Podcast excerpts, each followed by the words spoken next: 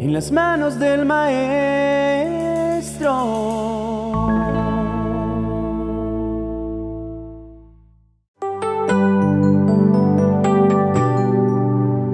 Guarda silencio ante el Señor y espera en Él con paciencia.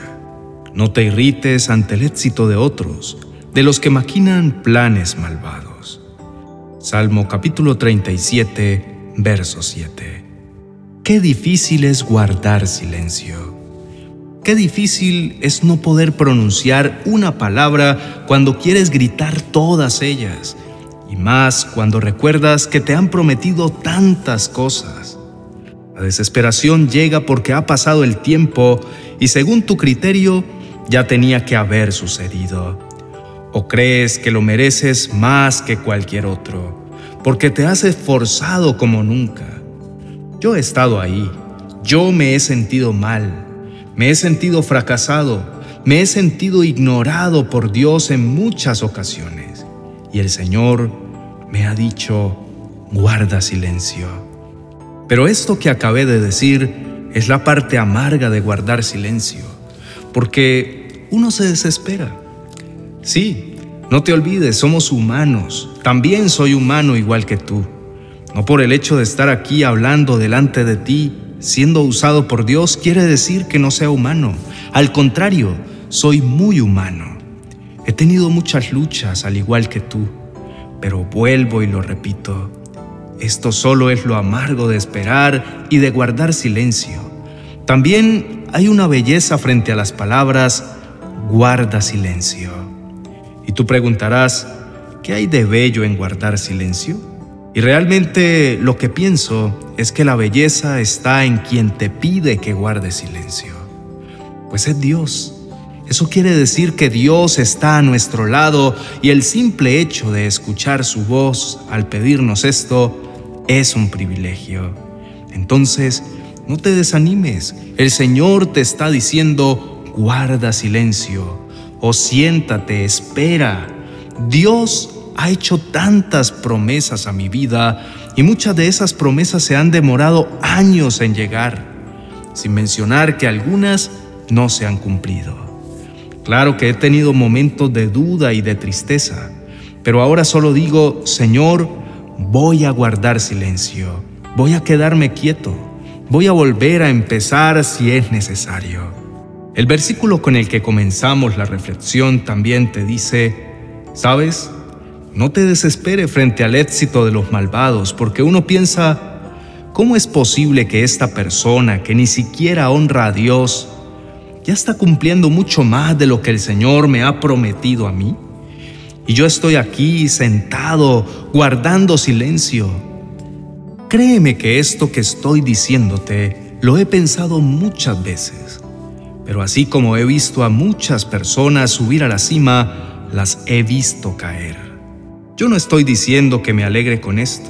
Al contrario, son personas por las que oro y tengo una carga grandísima en la actualidad. Pero Dios me ha enseñado tanto a través de estas vidas y es que todo lo que sube fácil baja de la misma manera. Por eso es que el Señor me recuerda que el camino y el proceso es necesario para poder formar un propósito fuerte que no se despedace cuando vengan las pruebas de dificultad, sino que esté firme y que al contrario, en vez de menguar, crezca, porque Jesucristo es quien se está manifestando en ese propósito y no el hombre. Entonces, si estás ahí en la prueba y estás guardando silencio, estás sentado y estás esperando que el Señor te hable, y aún para sumarle a todo esto, sientes que en cierta manera este silencio es desesperante y a veces alcanzas a creer que el Señor se olvidó de ti, tengo que decirte que no es así.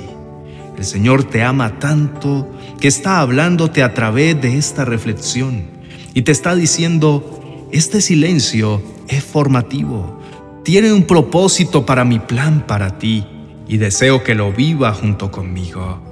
No pierdas la fe.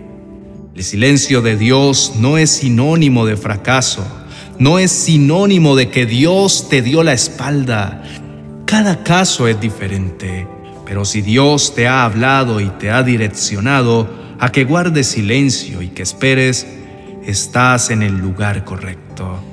Y no te debes desesperar ni perder la fe, porque recuerda que esto es una estación para un escenario de victoria que solo vas a poder vivir con el Señor. No te menosprecies, no creas que mereces menos. No olvides esas promesas tan maravillosas que Dios te ha dado. Porque el Señor no se olvida, pero recuerda que el tiempo de Dios no es igual que el tiempo tuyo. El tiempo de Dios es perfecto, es único y es eterno. Y llega siempre en el momento indicado. Así que disfruta el silencio, disfruta de la prueba, disfruta de cada instante que pueda junto con Dios. Porque que esté en silencio no quiere decir que no esté junto a ti. Y el simple hecho de sentir su presencia es más que suficiente. Así que te quiero decir que muy pronto Dios va a romper el silencio. Por ahora disfruta en Él no te desesperes, no te compares, no mires atrás, ni a un lado ni al otro, solo mira a Dios, pues Él está emocionado y listo para sorprenderte. Cierra los ojos y acompáñame en esta oración.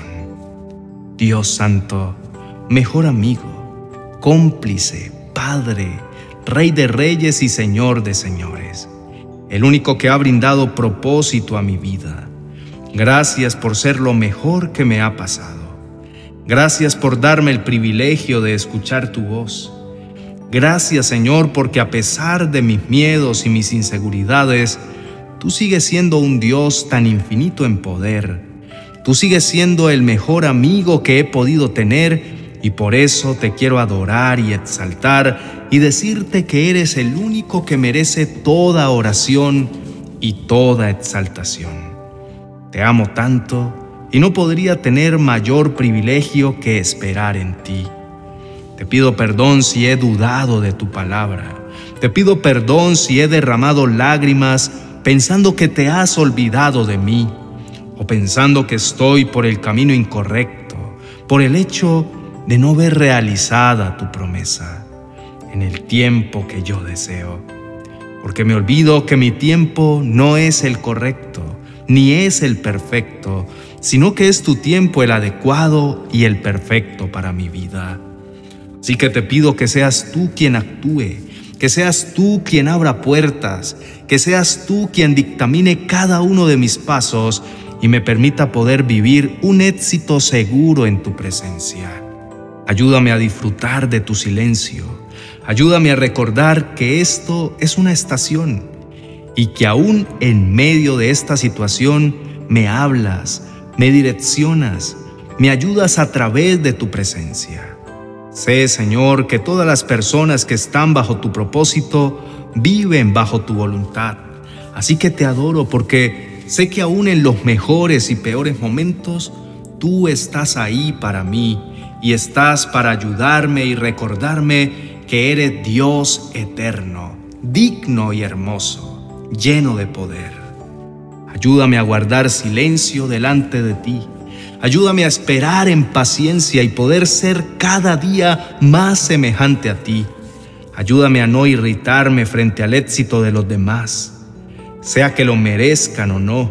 Ayúdame simplemente a poder ser de bendición para quienes me rodean y poder ser reflejo tuyo y brindar alegría y gozo y ayuda espiritual para todo aquel que esté a mi alrededor, para todo aquel que esté en victoria o en derrota, sin importar qué situación estén enfrentando.